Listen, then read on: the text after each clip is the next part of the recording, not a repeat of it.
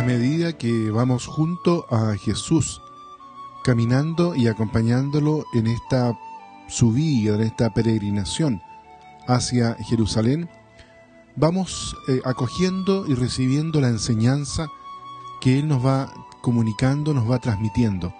Esa sabiduría de la cual hablábamos hace algunos domingos atrás, que el Señor quiere compartir y quiere regalarnos a cada uno de nosotros.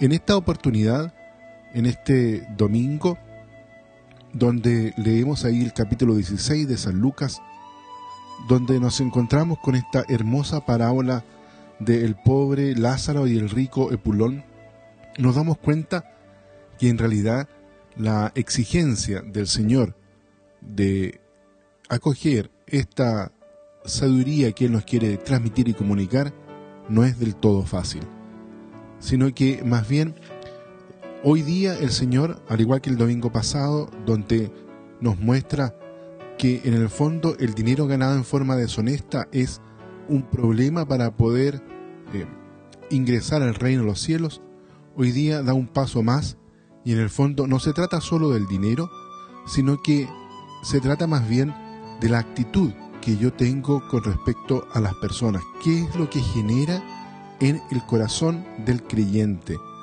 Por eso, en ese contexto hay que entender la parábola que el Señor nos propone en este día domingo. Este es el podcast El oyente de la palabra. Vamos entonces a juntos a mirar en concreto más de cerca la enseñanza de Jesús.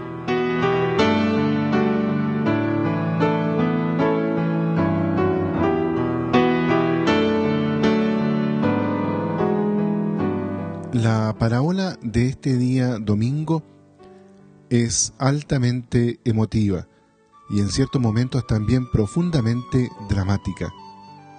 Los personajes principales son dos. Por una parte, aparece un rico que goza opíparamente de su fortuna.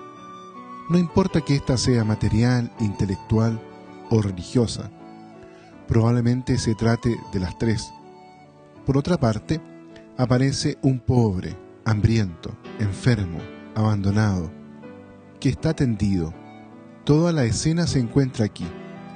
Lucas destaca de modo violento la fractura que existe entre la vida despreocupada del rico y la miseria del pobre cubierto de llagas, que está tendido ahí en el suelo.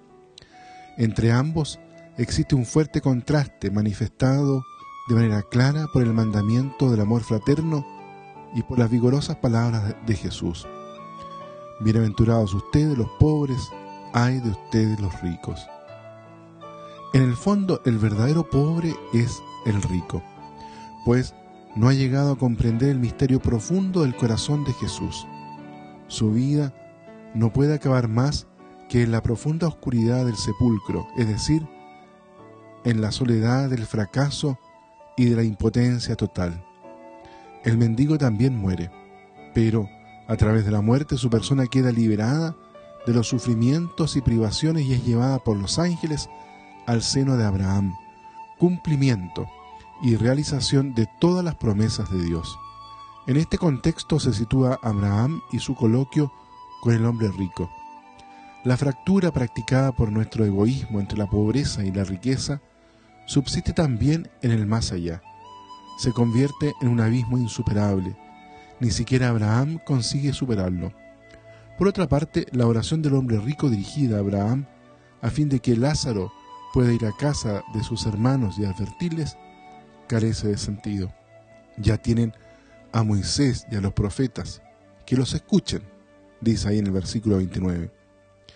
¿Quién ha elegido un tipo de vida contraria al amor? En el fondo, se queda privado para siempre de la gracia del amor y en consecuencia imposibilitado para el encuentro de amor con los hermanos. En síntesis, la parábola de hoy en realidad no nos invita tanto a reflexionar acerca del infierno o en la credibilidad o no de tal o cual aparición, sino sobre qué uso tenemos que hacer de nuestras riquezas, de los dones, de aquellas cosas que hemos recibido en la vida. Es evidente el peligro que apunta Jesús, quedarnos en los medios y no alcanzar el fin. Es decir, dejarnos deshumanizar por las riquezas, sin hacer lugar en nuestra vida a la solidaridad con los más pequeños, con los más necesitados.